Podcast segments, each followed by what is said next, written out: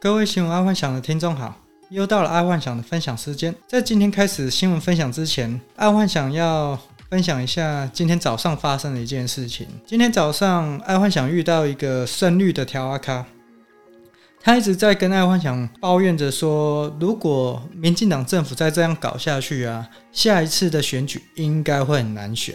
然后爱幻想有给他一个建议啦，就就是前几天我爱幻想有跟一个朋友在讨论这件事情，就是说，假设现在民进党政府发给每个人民一个人四万块哦，不是补助金哦，就一个人四万块，那所有的纷争，什么疫苗纷争啊，或购买疫苗啦，或者是失业啦，或造成各行各业没落或八大没落，这等等都会解决，我一个人四万就好。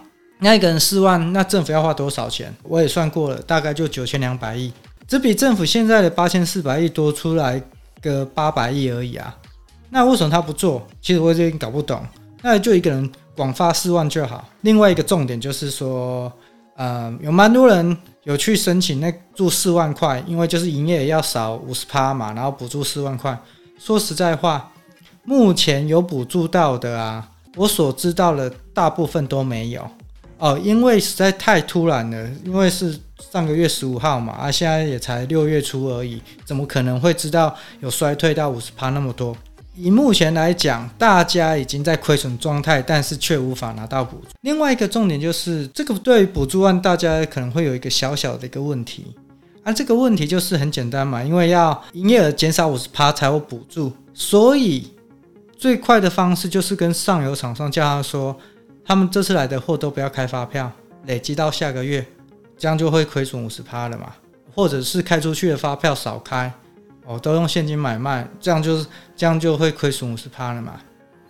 所以这个弊病还蛮多的啦。然后其实应该还有更多，呃，不太想讨论这种临时提出来的解决方式。就是说，政府临时提起来提出来解决方式，因为它可以逃漏洞的的方式实在太多了。那最好的方式就是一个人广发四万，其实这样就解决了。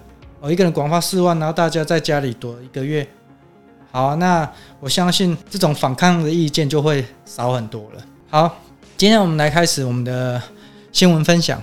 第一则财经新闻：新药解盲为何受瞩目？一个新药啊，通常要花一亿到八十亿不等，而正常从 Phase One 到 Phase 三啊，可能要花到十几亿甚至八十几亿以上。另外，大概也可能需要十五年。可是重点，当花了大钱又要等十五年的话，所以当了花了大钱又等了十五年，新药解盲又没过，等于这十五年是白忙一场。大部分台湾生技公司啊，大都是在 Phase Two，就是二期的时候啊。他们就把公司，不然就是把新药配方卖给国外药厂，这样子就不会拿那么多钱出去再做一个解盲的一个动作。因为 Phase 三也是一样要做解盲，如果 Phase 三没过的话，那当初前期投入的钱就全部都没有了，不止钱哦，还有时间。这就是为什么这一次高端解盲是这么重要了。而且这一次高端解盲还有一个问题，就是说可能高端无法自己做三期试验。因为他们说高高端自己说他可能要花八十几亿才可以做高端试验，因为一个人大概要一万美金去做人体试验嘛，那你大概要找个三万人，那大概就是要八十几亿，大概是这样子。好，那娱乐新闻，康英英在家呢，穿得很清凉，裤头被拉开，网民全疯了。现在艺人很会利用 IG 去行销自己，尤其是现在在。警戒三级的时候，po po IG 啊，po po 限动就可以维持一定的曝光度，不然通常没有曝光度，很容易就被粉丝给遗忘了。尤其现在有太多可以吸引大家眼球的人事物，所以没有持续曝光，休息太久，很容易就被粉丝遗忘。听众记得哦，要常常 po 限动哦，才会有曝光度。再来运动新闻，篮网 G3 不会让哈登及格林出赛。哈登在季后赛不小心拉到了脚，所以总教练纳许不让哈登出场。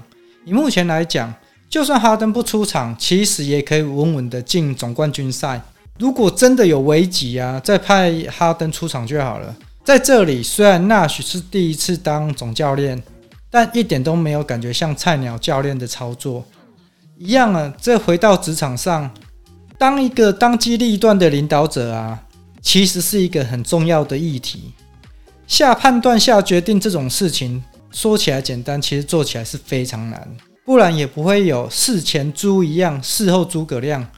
在公司或一个团体里面呢、常常会有当事情发生之后，他们就会在背后里说：“你看吧，你看吧，我早就知道了。”这种事后诸葛的人啊，在公司或团体，说实在不是少数啦。那为何每个人都想当事后诸葛？因为很简单啊。大部分的人都是从众心理，而且最主要的，下决定是要背责任，小至赔钱了事，大至倒闭关门。所以下决定的时候啊，很多人都要多方考量，而且要审视未来，这样才可以去担当一面。所以今天开始啊，听众不要当一个从众者，自己下决定吧。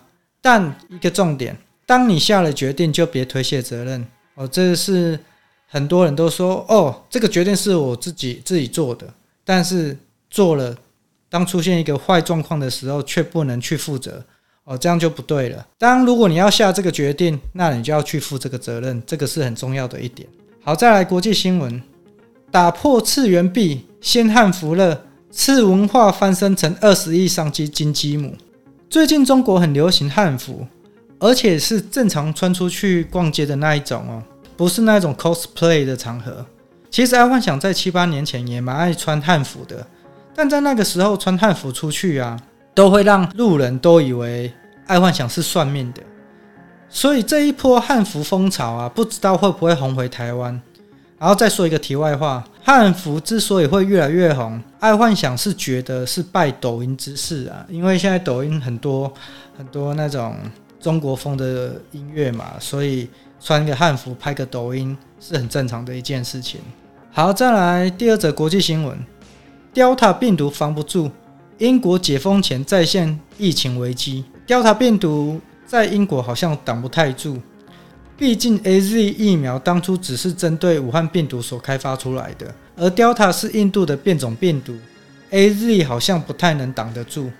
爱幻想在这里重复一下，就是 Alpha 病毒指的是英国变种。